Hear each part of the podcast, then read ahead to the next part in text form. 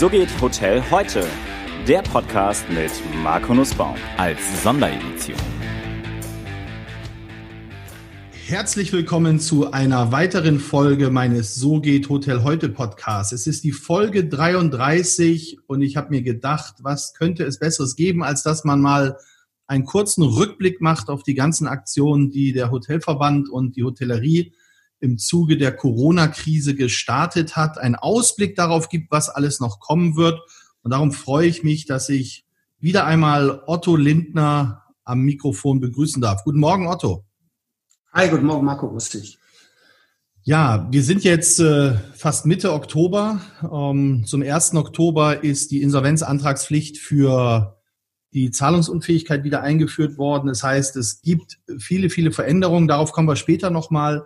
Ähm, worauf ich eigentlich eingehen möchte, ist, dass ich finde, dass in der Branche momentan, dass wir aufpassen müssen, dass wir nicht irgendwie auseinanderbrechen.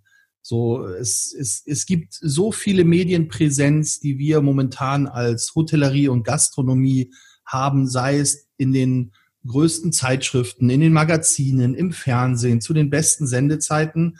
Und trotzdem kommen immer wieder diese Forderungen auf, ähm, wir haben keine Lobby, der Verband müsste mehr machen. Ähm, dann dann gibt's Interviews und Treffen und versplitterte Verbände. Ähm, ich glaube, das hängt, hängt viel auch damit zusammen, dass hinter jedem Appell und hinter jeder Aussage der Kommunikation ja irgendwie auch ein Bedürfnis steckt. Und manchmal habe ich das Gefühl, dass da ein Bedürfnis nach mehr Information da ist. Was glaubst du, können wir, nehmen wir nicht alle richtig mit? Werden nicht alle richtig informiert über die Aktivitäten, die wir starten? Also zuerst mal, Marco, begrüße dich sehr. 33. Folge zeigt ja, dass wir, äh, dass wir auch über, über dich jetzt, du bist ja Mitglied des Vorstandes im Hotelverband, äh, versuchen, auf neue Wege zu gehen. Das haben, hast du dir ja überlegt, äh, jetzt am Anfang der Krise, äh, dass wir dieses Format wählen und äh, die steigenden Zuhörerzahlen äh, sprechen ja dafür, dass die Sehnsucht auch nach dem gesprochenen Wort sehr hoch ist. Ähm, wir informieren äh, als Verband auf allen Wegen, äh, sei es Zoom-Calls, sei es aber auch viele Veröffentlichungen. Äh, natürlich, jeder lechzt nach Informationen, aber ich glaube, in letzter Konsequenz ist das einfach auch ein Ausdruck zunehmender Verzweiflung innerhalb der Branche. Wir haben gestern äh, eine äh, für den Deutschen Bundestag Ausschuss für Tourismus äh, eine Stellungnahme vom, äh, von, von Seiten des Hotelverbandes äh, abgegeben. Äh, und wenn ich daraus kurz äh, zitiere, einfach mal die nackten Zahlen, die einen, die einen wirklich erfrieren lassen.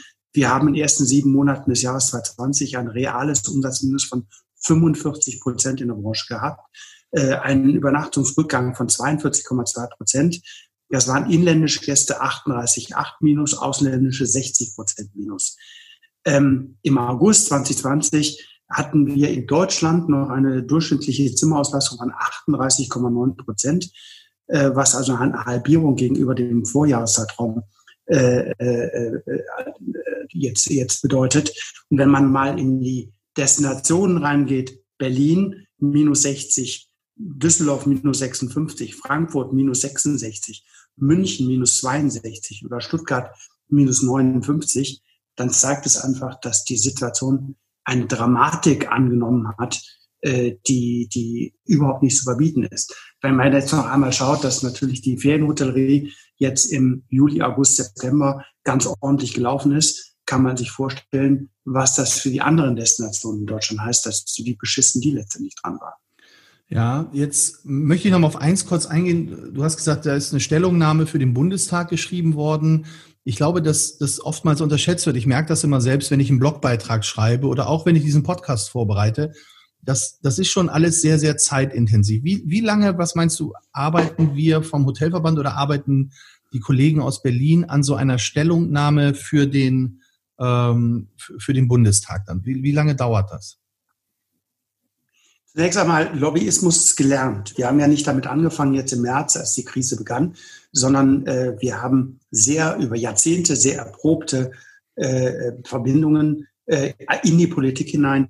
Äh, hier ist an allererster äh, Stelle natürlich Ingrid Hartges zu nennen, die mehr oder weniger jeden Abend in Berlin unterwegs war, die letzten Jahrzehnte und immer noch ist äh, und darüber viele, viele Kontakte hat, die mit Gold gar nicht aufzuwerten sind.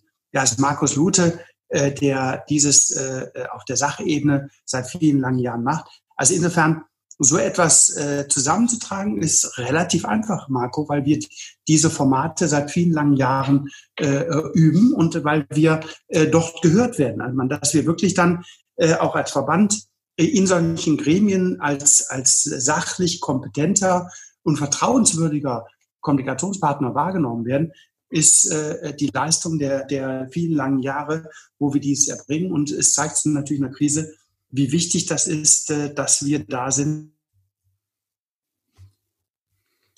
Natürlich auch die Belange unserer Branche äh, sehr deutlich zu formulieren.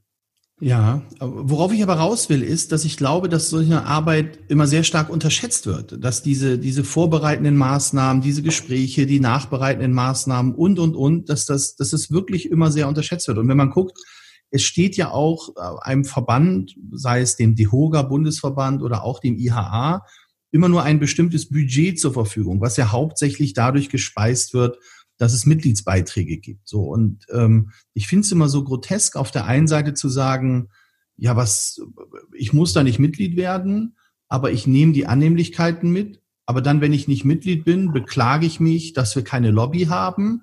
Aber ich unterstütze auch finanziell im Grunde die Branche nicht, damit sie nach vorne geht.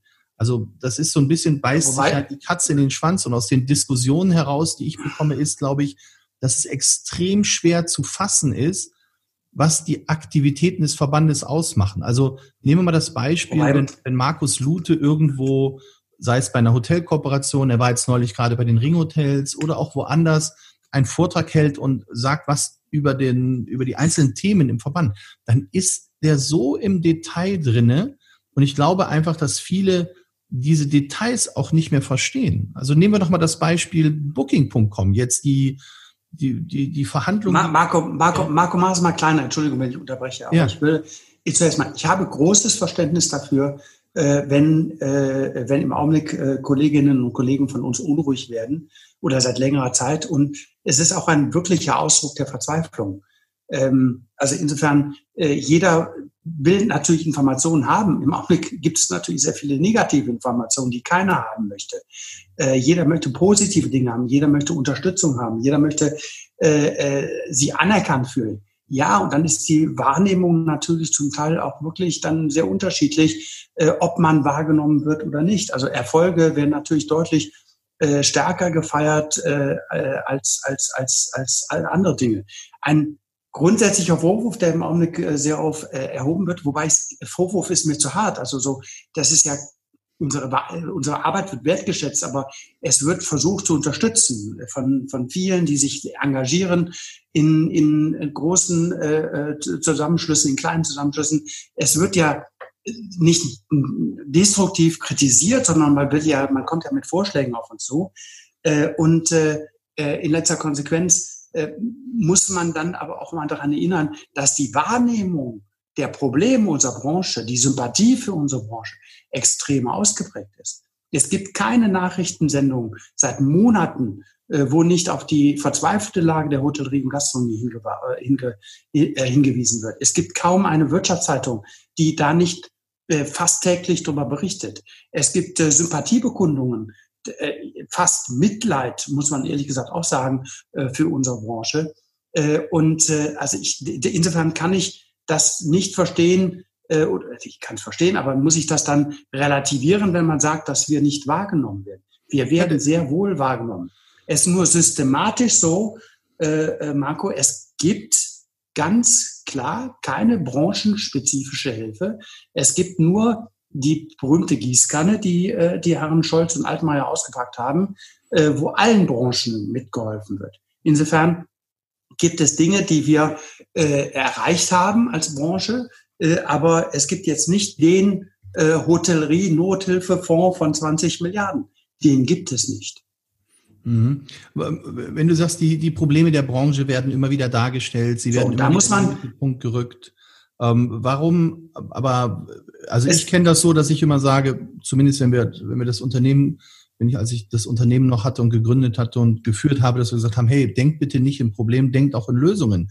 Jetzt kommt es ja oftmals so rüber, als wenn wir immer nur, als wenn immer nur die Probleme dargestellt werden, aber dass wir keine mundgerechte Lösung mitgeben und sagen, so, das sind die Probleme, die wir haben und das sind die Lösungen, die wir benötigen, um aus diesen Problemen rauszukommen. Das ist ja auch so, ein, was, so etwas, was sich momentan ja. hält in der Branche oder in der Öffentlichkeit. Ja, aber lass uns, Marco, lass uns erstmal analytisch daran gehen. Warum gibt es keine branchenspezifischen Lösungen? Und da gibt es in unserer Wahrnehmung, und das teilen viele andere Lobbyverbände auch, gibt es hier einen Affront, äh, und das ist entstanden durch die Automobilbranche. Da waren die Herren äh, Ministerpräsidenten Söder, Weil und Kretschmann zweimal zu sogenannten Autogipfeln in Berlin und sind abgewatscht worden, weil sie sehr frech und offen eine branchenspezifische Lösung für ihre Automobilbranche gefördert haben, quasi Abwrackprämien und das auch inklusive der, der, der, der Dieselfahrzeuge. Und die sind in dem politischen Berlin, sind die abgewatscht und wie kleine Schuljungs nach Hause geschickt worden. So, und dann, daraus hat sich in unserer Wahrnehmung, in unserer Analyse ergeben, dass damit branchenspezifische Lösungen äh, außer, äh, also, außer Reichweite gekommen sind und dass hier nur äh, diese, diese gesamtwirtschaftliche Lösung gefunden wurde. Und wenn man sieht, was wir trotzdem erreicht haben, dann äh, sind das Dinge, die so nicht publik sind, die aber, äh, die aber sehr, sehr wohl auf unsere Tätigkeit zurückzuführen sind. Zum Beispiel die Aussetzung des, des, der Insolvenzanmeldepflicht bis zum äh, 30.09. diesen Jahres. Das ist sehr deutlich äh, etwas, wo wir also textsicher mitgearbeitet haben. Aber Marco, das tust du nicht in der Tageszeitung. Wie das tue ich nicht in der Tageszeitung? Wie das machst du im direkten Vertrag. Nein, das, man führt solche Diskussionen mit denjenigen, die äh, solche Gesetze formulieren, führt man nicht in der Öffentlichkeit. Das sind Dinge, die dann in einer sehr vertrauensvollen Kommunikation passieren. Das gleiche beim Kurzarbeitergeld. Wir haben, äh, wir sind eine der Branchen, die am, am, am, am äh, stärksten von Kurzarbeitergeld und auch von der Verlängerung im nächsten Jahr profitieren. Äh, und dieses ist sehr deutlich für uns zurückzuführen auf Gespräche, äh, die jetzt Ingrid Hartges, äh, äh, Max Luther, aber auch die föderalen Strukturen des DEHOGA, die Landesverbände mit den entsprechenden Ansprechpartnern geführt haben. Ein ganz herausragendes Thema, reduzierte Mehrwertsteuer auf Speisen. Ich darf jeden daran erinnern, welch großartigen Effekt die reduzierte Mehrwertsteuer äh, für die äh, Beherbergung, die Logis seit dem 01.01.2010 für uns gehabt hat. Wir haben es jetzt endlich nach vielen langen Jahren erreicht, dass dieses auch für die Reduzi äh, dass dieses auch für Speisen gilt. Wir arbeiten natürlich jetzt daran, dass das über den 30.06.2021 hinaus gilt.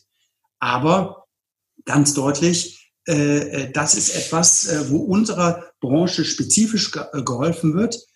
Und es wäre, und da ist hier in der Wahrnehmung manchmal die Argumentation, gerade von Seiten der Hoteliers, etwas, muss sagen nicht, also etwas, wie soll ich ausdrücken, also etwas zu wenig empathisch jetzt für unsere Kollegen aus der Gastronomie, weil das gerade Hotels mit einem hohen Anteil an, an F&B enorm weiterhilft und natürlich unseren ganzen Kollegen aus den Restaurants und Kneipen entsprechend auch. Und nicht zuletzt die Überbrückungshilfe, äh, die bei den äh, unseren äh, kleineren, sogenannten kleineren Kollegen angekommen ist, äh, das ist auch etwas, was wir wesentlich geschaltet haben. Also in der Krise haben wir wesentliche äh, Erfolge erzielt, die natürlich dann allgemeingültig waren. Aber es gibt keinen Hotellerie-Nothilfefonds. Es gibt aber kein, für keine andere Branche etwas in dieser Art. Insofern müssen wir uns in diesem von der Politik beschlossenen System bewegen und das tun wir. Okay, jetzt ist, ist ja das, das größte Thema für die Hotelbranche ist, sind ja die Pachten. Also wir haben ja momentan erdrückten ein Jahr die Pachten und es ist ja ganz klar eine einseitige Lastenverteilung zu Lasten der Hotelbetreiber oder des Operators. Ähm, wie weit glaubst du denn, wird da nochmal eine Änderung kommen des, des äh, viel zitierten Paragraphen BGB 313, dass da nochmal die Tür geöffnet wird, um, ja, um sich mit den Vermietern auf anderer Basis einigen zu können? Also wir haben eine weitestgehende Komplettverweigerung der Vermieter, der Eigentümer, äh, bar jeder Vernunft. Äh, die äh, nicht ihre bestehenden äh, Betreiber stützen, sondern sich auf juristische Dinge zurückziehen. Wir haben einen, einen Konstruktionsfehler in dem Covid-19-Gesetz aus dem März. Da steht zwar drin, dass die Mieten April, Mai, Juni quasi ausgesetzt sind, Komma, Originaltext, dem Grunde aber nachgeschuldet sind. Darauf ziehen sich jetzt die Asset Manager, das sind die angestellte äh, Immobilienverwalter zurück, äh, die treuhänderisch jetzt für ihre Eigentümer tätig sind und sagen, äh, da steht das jetzt eindeutig drin. Also insofern äh, darf ich mich gar nicht bewegen. Und wir argumentieren von Seiten des Hotelverbandes seit langer Zeit äh, jetzt mit der Politik, dass ein weiteres Komma fehlt. Die Mieten sind im Grunde nach geschuldet, Komma, es gilt aber Paragraph 313. Für die, die es jetzt nicht äh, äh sofort zuordnen können, 313 ist der sogenannte Wegfall der Geschäftsgrundlage, der besagt, wenn ein Vertrag abgeschlossen wurde äh, und sich neue Dinge ergeben, die einer der beiden äh Vertragsparteien äh, vorher nicht ahnen, wissen oder in irgendeiner Art und Weise erwarten konnte, dann muss der Vertrag entsprechend angepasst werden oder es besteht ein so, so ein Sonderkündigungsrecht. Soll heißen also, wenn die Corona-Pandemie aus unserer Interpretation jetzt kein 313 ist, dann kann man die Seite aus dem BGB wieder rausreißen. Wir haben ein Status quo, dass wir einige sehr maßgebliche Persönlichkeiten aus der CDU-CSU-Fraktion auf unserer Seite haben, die zweifelsfrei sagen, der 313 ist aktiv, der gilt. Wir haben aber keine durchgängige Meinung der äh, CDU-CSU-Fraktion, sondern haben da noch eine Mehrheit, die gegen den 313 sind. Wir haben die SPD äh, mit der Bundesjustizministerin Lamprecht komplett gegen uns. Äh, ebenso die FDP interessanterweise, die sich also diesem Thema komplett verschließt. Wer uns aber vollumfänglich äh, zustimmt, das ist genauso entscheidend wie interessant, ist die grüne Fraktion. Äh, und äh, wir alle wissen ja, dass Schwarz-Grün äh, eigentlich die äh, interessante äh, äh, jetzt Konstellation des Jahres 2021 wird in der anstehenden Bundestagswahl.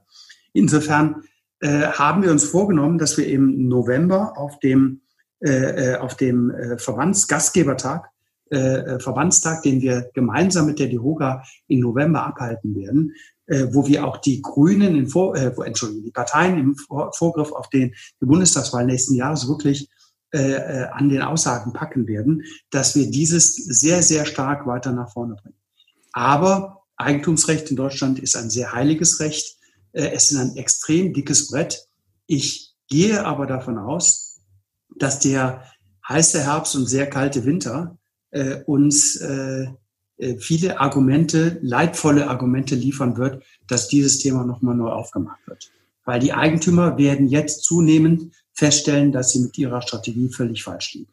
Okay, also das, ähm, das, ich hatte ja auch in einem der Podcasts war ja auch der Marc Werner von, äh, von Hogan Lovells mit dabei. Und egal mit welchem Juristen man spricht, also es gibt keine juristische Meinung darüber, wie das am Ende ausgehen kann, äh, wenn man klagt. Also es ist überhaupt nicht klar, was es bringt. Jetzt ist die Frage, jetzt, jetzt, jetzt ist dieser im November ja dieser, dieser Tag, ähm, wo wir zusammenkommen, wo die Parteien auch eingeladen sind wird das denn etwas, wo man mit den einzelnen Parteienvertretern wirklich auch in den Dialog geht, wo Forderungen gestellt werden? Oder ist es eher etwas, ähm, ich erinnere mich noch äh, an ein, an ein Event, da war der, äh, der Namensvetter von der, der, der Lindner von der FDP da und hat eigentlich einen, einen Vortrag runtergerauscht, wie er den überall runterrauscht und das war's. Also werden wir denn auch so ein bisschen individuell auf die Themen der Branche an diesem Branchentag eingehen und die Politiker damit auch ins Boot nehmen oder ist es einfach nur wieder äh, piep, piep, piep, wir haben uns alle lieb? Nein, nochmal, es ist ein Format, was wir auch nicht neu erfunden haben, sondern was der DEHOGA seit vielen, vielen langen Jahren macht und wo wir immer absolute Spitzenpolitiker bei uns haben. Äh, und äh, hier haben wir natürlich jetzt thematisch dieses Jahr eine ganz besondere Herausforderung. Insofern werden wir die Politiker festnageln und auch äh, äh, im Jahr vor der Bundestagswahl äh, natürlich äh, an ihren Aussagen messen. Das bekommt, äh, das wird eine ganz besondere Bedeutung haben.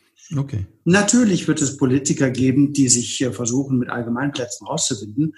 Aber es obliegt uns jetzt als Branche, machtvoll aufzutreten. Insofern kann ich jeden nur, nur sehr herzlich darum bitten, an dem Branchentag äh, dort äh, ähm, an dem Gastgebertag mit äh, teilzunehmen äh, und äh, dem Ganzen einen Rahmen zu geben, dass wir entsprechend auch wahrgenommen werden. Okay, wird der Branchentag, ist der eine reine Offline-Veranstaltung oder kann ich mich auch online dazu schalten?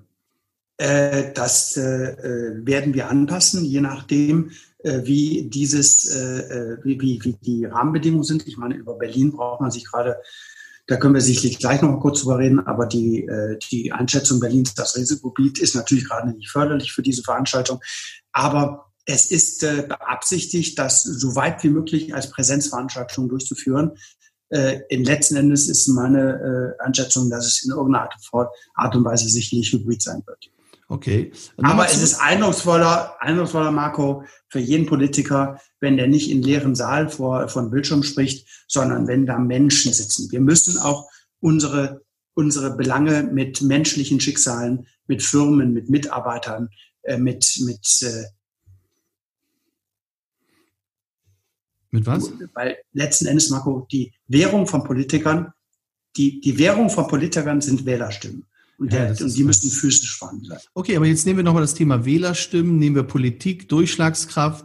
Schaue ich über den großen Teich, waren die, waren, waren, waren die, die, die großen CEOs der Hotelketten aus Amerika saßen beim Präsidenten im Weißen Haus. So, jetzt, warum ist es uns nicht gelungen zu sagen, wir nehmen mal die, die 10, 12, 15 größten Hotelgesellschaften, die CEOs zusammen, setzen uns bei Merkel auf den Schoß und sagen so hier, BGB 313 ist das Kernproblem unserer Branche. Wir haben eine einseitige Lastenverteilung.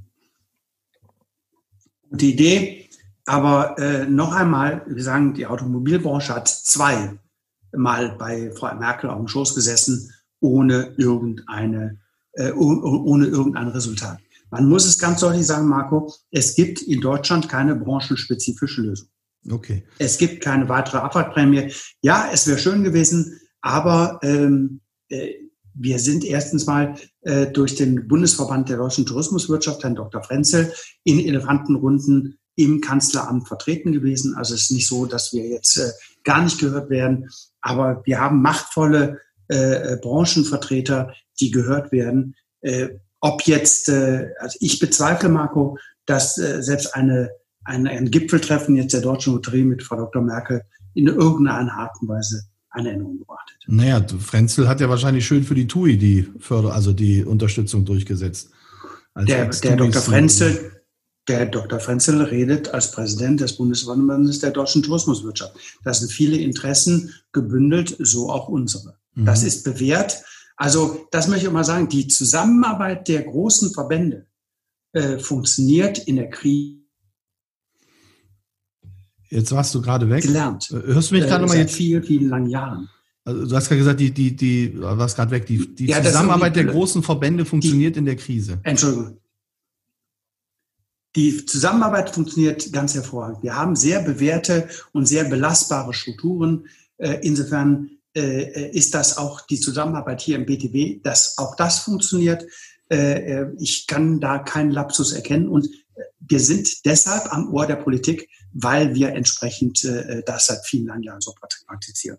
Ja, nun haben wir ja in der Hotellerie extrem viele Splitterverbände auch. Also unheimlich viele kleine Verbände, wo 100, 200 Mitglieder drin sind. Jeder möchte gehört werden.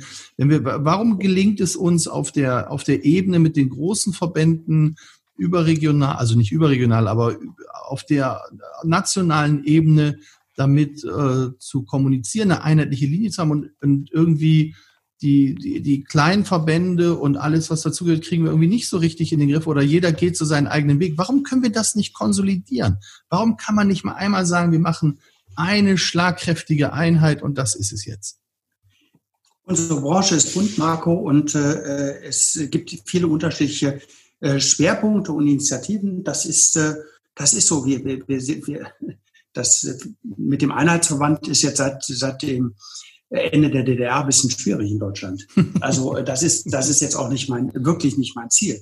Sondern was, was tun wir, Marco, auch mit deiner Stimme im, im Vorstand des Hotelverbandes? Wir laden äh, kleinere äh, Initiativen, wobei kleinere jetzt wirklich nicht despektierlich sein soll, aber wir laden jetzt äh, andere Initiativen mit anderen äh, Schwerpunkten zu uns ein. Es sind mehrere HSMA, äh, den HDV, äh, und auch Fair Jobs äh, sind jetzt die, die drei herausragenden, die mir gerade einfallen. Aber viele andere laden wir gerne zu uns ein, äh, mit in den Beirat als, als Gäste äh, äh, teilzunehmen äh, und äh, sich doch zu artikulieren, was sie sehr intensiv auch tun, sehr, sehr befruchtend sind für unsere Arbeit. Insofern sind wir abgestimmt. Wir sind seit vielen langen Jahren über Markus Lute äh, immer wieder mit Artikeln, guck dir jede, jede äh, Zeitschrift vom HDV an, da ist äh, immer Markus Lute mit einer eigenen Seite vertreten. Insofern klären wir auf äh, und, äh, und liefern Content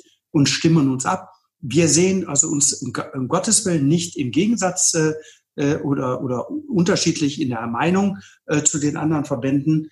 Äh, ich finde nicht jede Aussage jetzt äh, gelungen, aber das liegt in der, äh, das liegt der Natur der Sache. Und ganz ehrlich, jeder, der sich für die Belange unserer Branche einsetzt, äh, ist äh, herzlich willkommen. Äh, und das begrüßen wir, das begrüßen wir extrem.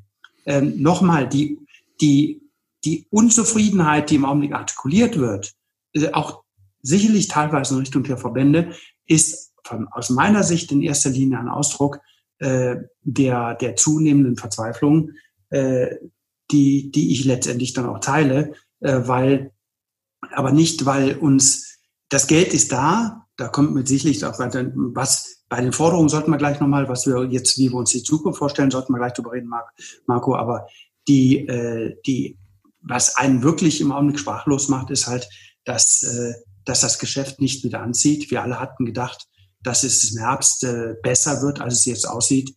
Äh, keiner von uns konnte sich vorstellen, dass die Risikogebiete in Deutschland und wir sind ja am Anfang des Herbstes. Mhm. Ja. Hörst du, jetzt bist du gerade weg. Hörst du mich noch? Hallo, hallo? Otto? Ja, also, ich höre dich laut und deutlich. Äh, ich habe dich gerade nicht gehört. Jetzt war die Internetverbindung ja. ein bisschen instabil hier. Also wir alle sind sicherlich äh, völlig geschockt zurzeit, wenn man diese ganzen, äh, die ganzen Exzesse im Augenblick ansieht, was in Berlin passiert, dass gefeiert wird, als gäbe es kein Corona, kein Morgen, äh, dass Hochzeiten mit paar hundert Teilnehmern stattfinden, von denen dann hinterher alle in Quarantäne gehen. Da, da, dieses dieses Fehlverhalten der Menschen macht mich sprachlos und behindert uns letztendlich sehr stark äh, dann im sozialen und, äh, und wirtschaftlichen Leben in Deutschland. Ich befürchte, dass, wir, dass die Disziplinlosigkeit einiger Bevölkerungsgruppen äh, uns noch sehr stark belasten wird, die letzten nächsten Wochen und Monate. Mhm. Wir waren jetzt gerade noch mal hängen geblieben beim, bei der Kommunikation, der Verbandsaktivitäten, der Inhalte. Also ich muss auch für mich selbst sagen, das ist schon das ist schon, das sind echt tiefe Informationen, auch wenn ich den IHA-Newsletter bekomme, auch was Markus so schreibt, Markus Lute so schreibt, da muss ich mich schon ganz schön anstrengen, damit ich da überhaupt mitkomme. Ist es so, dass wir vielleicht manchmal äh, zu detailliert kommunizieren, dass wir vielleicht zu tief im Thema drin sind und damit nicht jeden abholen? Also nehmen wir mal das Beispiel einfach, Otto, das Thema der Ratenparität und der Auseinandersetzung, die aktuell mit Booking.com ist ich glaube, da geht's doch schon los, dass die wenigsten wissen, was ist der, was ist eine enge Ratenparität, was ist eine weite Ratenparität. Das, das ist doch schon ein schwieriger Teil, oder wie siehst du das? Natürlich. Also Marco, ich, äh, ich hatte dir gesagt, dass ich dich gebeten habe, auch mit Vara zu kommen und in, jetzt dann im Vorstand mitzuarbeiten, dass diese Sitzungen nicht immer Spaß machen. Also ich muss zugeben, dass ich also in den letzten 20 Jahren, wo ich dabei bin, oft aufgestanden bin und, und teilweise wirklich, also die, die schwere Kost, die wir dort vorgesetzt bekommen haben und mitentscheiden mussten, also teilweise kaum, kaum verarbeiten konnte weil ich gesagt habe, um Gott, oh Gott, was, was, welche, welche Probleme bewegen wir. Aber das ist ja die tiefste Aufgabe unserer, äh, unserer Verbandsarbeit. Und äh, was viele gar nicht wissen und verstehen, was auch teilweise extrem schwierig zu kommunizieren ist. Viele Entscheidungen finden ja gar nicht mehr in Deutschland statt, sondern in Europa. Und da haben wir mit Marx Lute äh, jetzt hier in, in Europa äh, einen, äh, einen, einen Vertreter, der, der der dienstälteste Vertreter jetzt bei der Hotrec, äh, der also die Konstante ist seit vielen langen Jahren und in, äh, in, in Brüssel schon extrem viele Dinge verhindert hat. Du hast gerade äh, die OTAs angesprochen. Ja, aber das geht teilweise natürlich unglaublich ins Detail. Kurzes Beispiel, nur mal, das, weil es einfach so schön ist. Wir haben einen sehr tollen Kollegen, äh, äh, ein, ein Hotel in, in Norddeutschland. Äh, das ist äh, der Wikingerhof, lustigerweise natürlich mit vielen Namensassoziationen, mit einem kleinen kriegerischen äh, Dörfchen aus äh, Asterix und Obelix, der sich wahnsinnig über Booking aufgeregt hat, weil die dargestellt haben. Und der versucht hat, sich gegen Booking zu wehren als Einzelner und damit gescheitert ist, weil er unter anderem gar nicht äh, Booking in Deutschland verklagen konnte, sondern äh, versucht hat, dass äh, oder dann nach Holland gehen musste mit ganz anderer Gesetzgebung. Er ist zu uns gekommen. Wir haben den Fall für ihn genommen. Das ist auch ein Fall, der über Jahre jetzt läuft. Das glaube ich sieben, fünf bis sieben Jahre ist jetzt die Laufzeit. Und wir haben es jetzt durchgefochten. Übrigens sind wir damit vor dem Europäischen Gerichtshof gelandet. Das ist so die Champions League in der Juristerei. Und wir haben es jetzt äh, geschafft, dass wir, äh, dass wir jetzt äh, ein Urteil erwarten. Das ist schon quasi angekündigt, dass Booking äh, demnächst und alle anderen OTAs übrigens auch wie Airbnb, wie Uber, wie äh, ich weiß nicht was, die ganzen mega amerikanischen Portale, dass die an, in, dem, äh, in dem Land ihrer Geschäftstätigkeit auch justiziabel sind. Das ist ein irrwitziger Schritt, äh, weil wir damit äh, Booking äh, und alle anderen, nämlich in Deutschland, äh, dann äh, vor den Kadi zerren können. Also das, das heißt, ich kann in Zukunft die Unterlassungserklärung nach Deutschland schicken und wir sind bei deutschem genau. Gesetz aktiv. Okay. Genau. Und das ist, und das muss man, das, das, das muss man mal durchdenken, was das letztendlich heißt. So, und du sprachst eben auch an, äh, wir haben Booking jetzt, äh, wir haben HS, äh, und Booking ja verklagt aufgrund der äh, allgemeinen Geschäftsbedingungen, was die Ratenparität anbelangt. Es gibt ja die enge und die weite Ratenparität. Und wir haben jetzt. Äh, Erklär doch gerade nochmal den Unterschied, bitte. Die weite Ratenparität ist, dass, äh, äh dass die äh, OTAs von uns verlangt haben, dass wir auf keinem anderen äh, Buchungskanal, äh, Buchungsportal einen günstigeren Preis anbieten als bei Ihnen. Die enge Ratenparität geht noch einen Schritt weiter darüber hinaus. Das besagt, dass man sogar auf seinem eigenen Buchungskanal äh, keine, äh, keine, äh, keinen besseren Preis anbieten kann. So, und wir haben gemeinsam mit dem Bundeskartellamt über viele Jahre dieses durchgefochten, äh, dass äh, jetzt äh, HS rechtsgültig verurteilt ist, was die Weite und die enge Ratenparität anbelangt. Also unsere Mitglieder, Mitglieder bezahlt hat. Und äh, wir haben jetzt, äh, wir haben auch für äh, Booking ein Urteil, was die weite Ratenparität anbelangt. Das ist ausgeurteilt, dass sie aktiv gegen Wettbewerbsrecht verstoßen haben.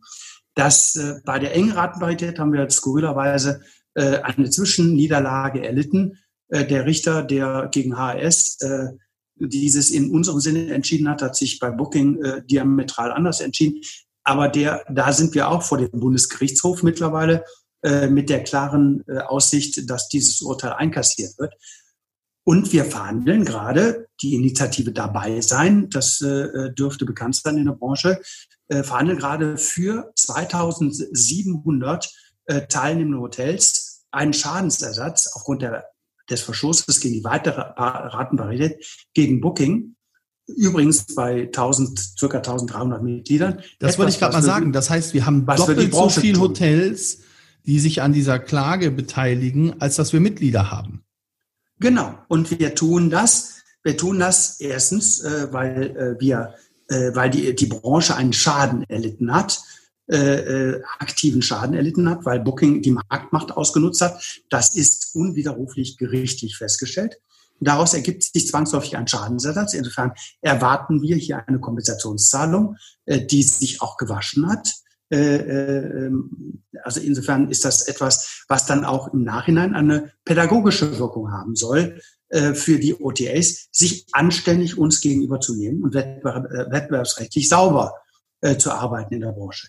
Aber Marco, und du sagst, wie kann man das kommunizieren? Das ist ein Vorgang, über fünf bis zehn Jahre, an dem wir arbeiten äh, und sehr hartnäckig arbeiten. Das lässt sich nicht immer wieder darstellen. Das lässt sich jetzt als Erfolg darstellen. Und ganz ehrlich, ich warte jetzt wirklich darauf, dass wir hier äh, einen deutlichen Schritt weiterkommen. Äh, ähm, es ist aber die Frage, ob wir mit Booking jetzt auch in das komplette juristische Verfahren rein müssen ähm, das wiederum auch fünf bis sieben Jahre lang dauert.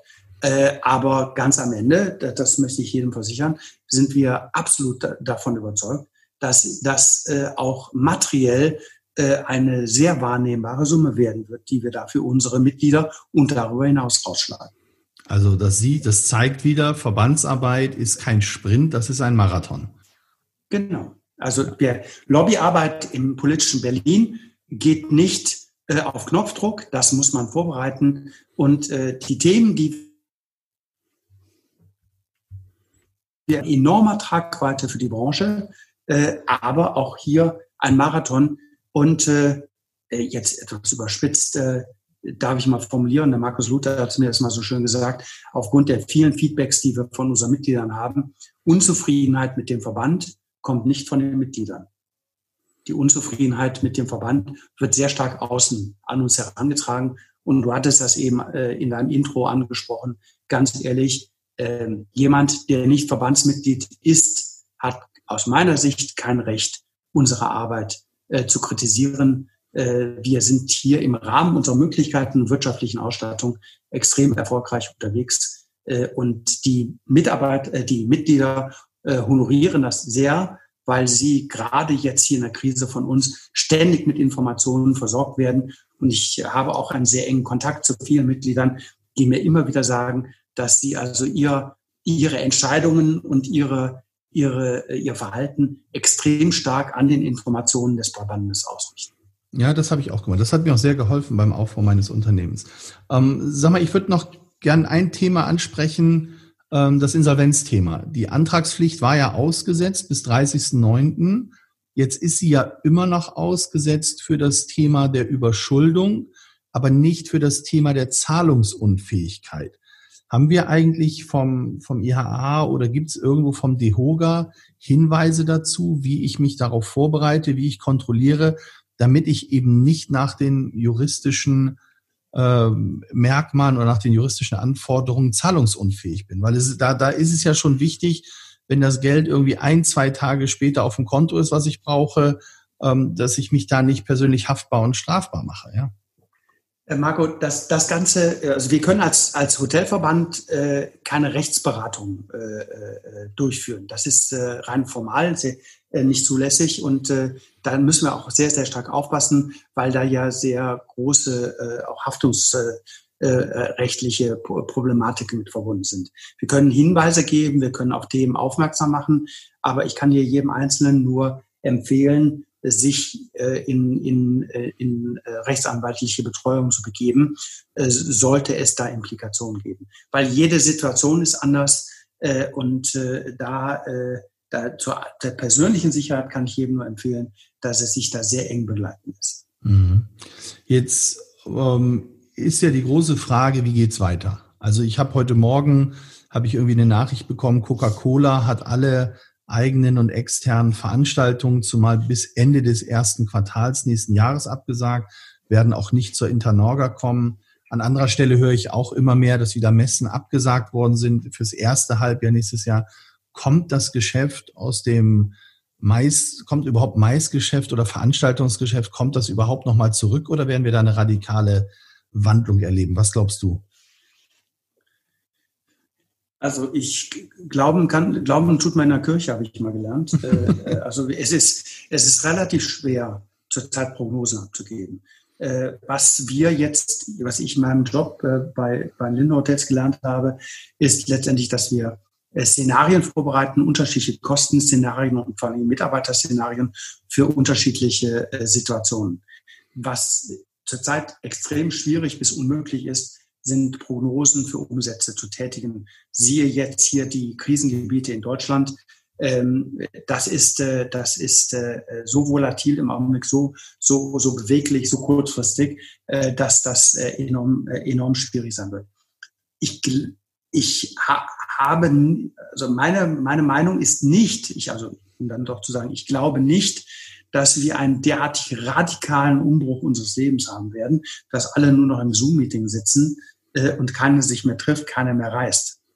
Ich habe gestern Abend mal mit Freunden zusammengesessen aus der Old Economy. Da sagte mir der eine, sobald Reisen wieder sicherer wird, äh, würde er seinen gesamten Außendienst rausjagen äh, und, und äh, jetzt die Kunden besuchen lassen, weil das so nicht weitergeht. Es sind keine Kunden, man muss äh, äh, Distributionsgespräche auch persönlich führen. Das geht nicht nur über diese scheiß Zoom-Calls, die uns sicherlich alle auf den Wecker gehen. Und daran, daran richtet sich auch unsere Strategie als Verband aus. Äh, wir äh, haben einige Punkte sehr deutlich angesprochen, wie wir äh, gerade im Hinblick auf Geschäftsreisen jetzt an die Politik herangehen. Wir sagen erstens, die Handhabung und die Rechtsfolgen des Ausweisens inländischer Risikogebiete muss zwischen den Bundesländern stärker koordiniert werden.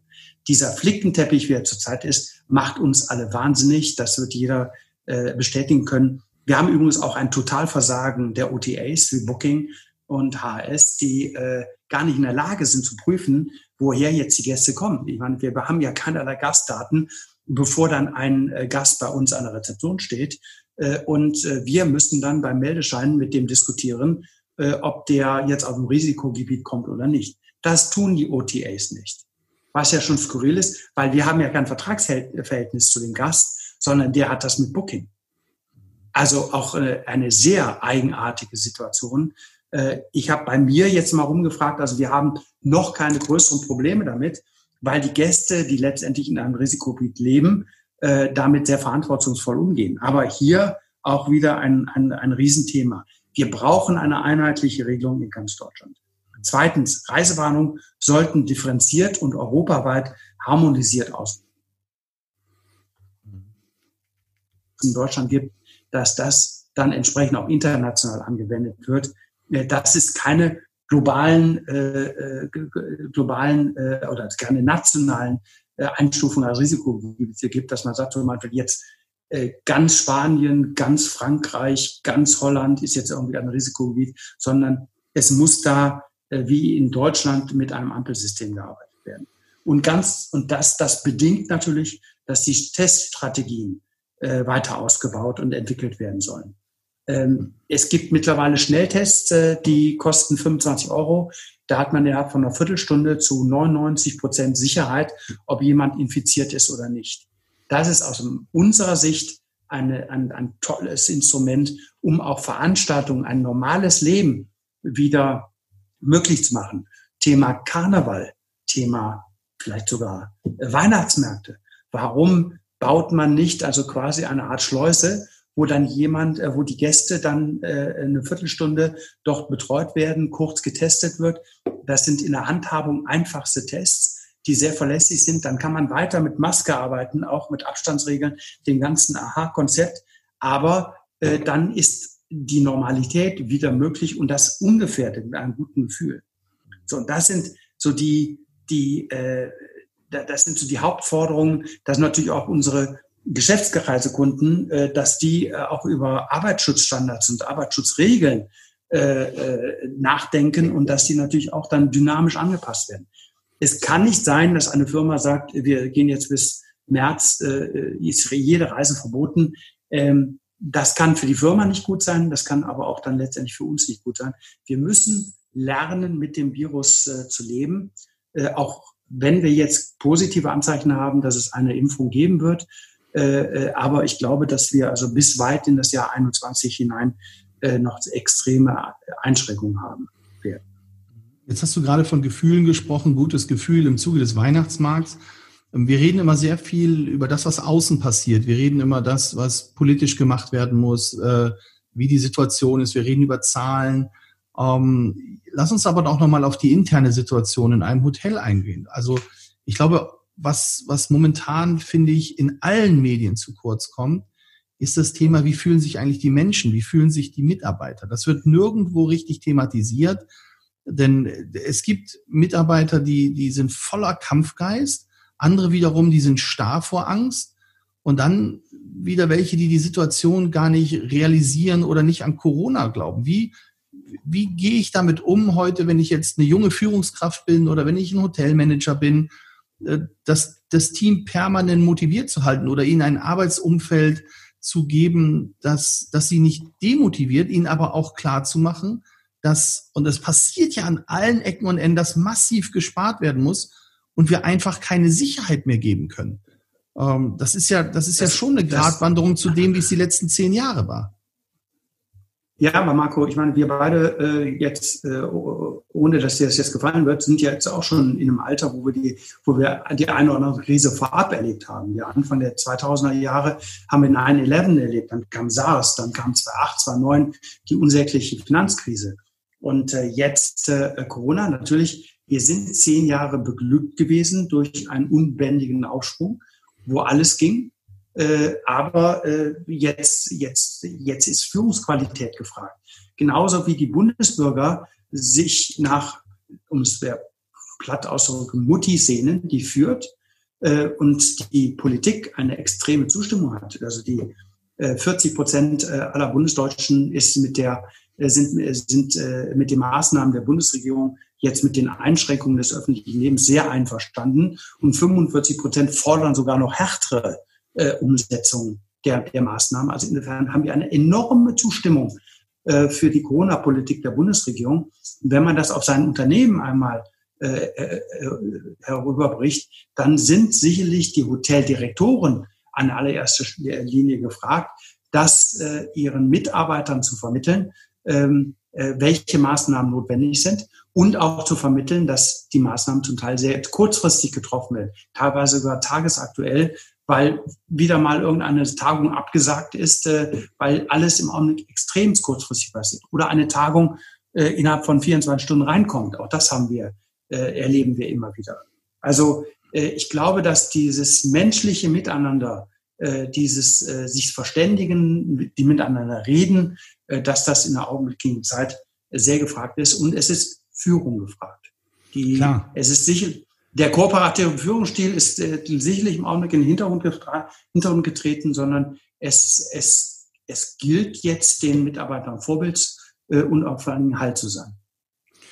Klar, nur wir haben in unserer Branche halt auch extrem viel mittelständische Unternehmer, wo ich glaube, dass das, das sehe ich ja auch an mir selbst, die psychische Belastung ist einfach wahnsinnig hoch. Und was der Mittelstand gerade durchmacht, das ist schon irre. Und es sind ja am Ende des Tages überall auch Menschen und Schicksale und Gefühle, die dahinter stehen. Ich glaube, das, das muss man sich auch mal immer das, wieder bewusst Marco, machen. Marco, das ist ja nicht auf den, das ist ja nicht auf den wirtschaftlichen Bereich beschränkt, sondern ganz ehrlich, ja, genau. das geht ja sehr stark in den Privatbereich hinein.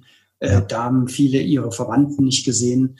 Äh, äh meine, zwei meiner Kinder leben im Ausland, die sehe ich, äh, den, den einen habe ich seit ein, seit einem Dreivierteljahr nicht gesehen. Also das sind natürlich Dinge, die einen enorm belasten.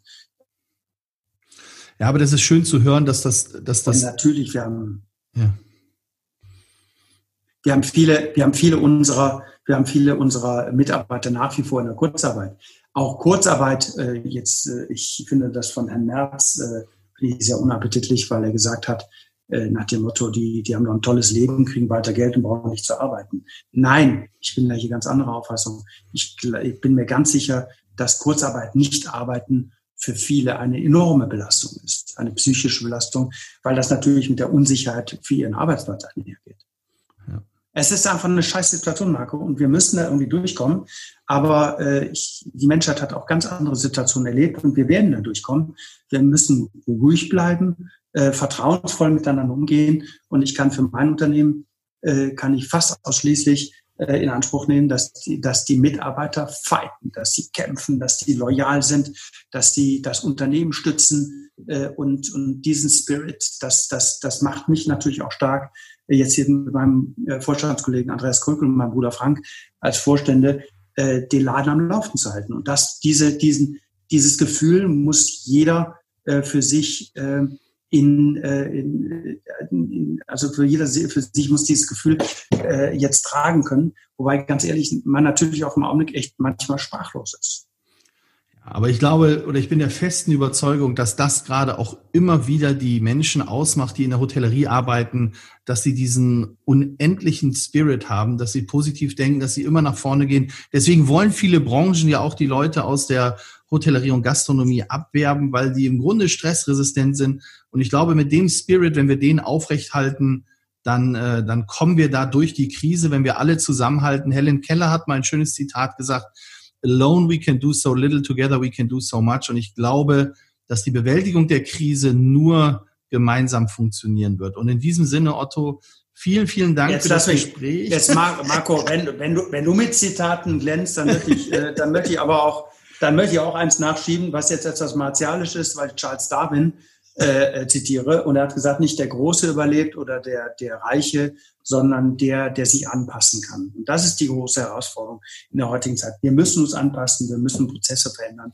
wir müssen viele Dinge ganz anders denken äh, und dann werden wir stehen bleiben. Dann passt es ja wieder zu meiner Aussage, mentale Agilität wird zur Kernkompetenz für Führungskräfte. In diesem Sinne, ich freue mich auf die nächste Ausgabe, das wird spannend und bedanke mich, Otto, ganz, ganz herzlich bei dir das war auch extrem lehrreich wieder und wünsche dir weiterhin alles Gute, bleib gesund. Auf bald. Danke. Okay, ciao Marco. Ciao.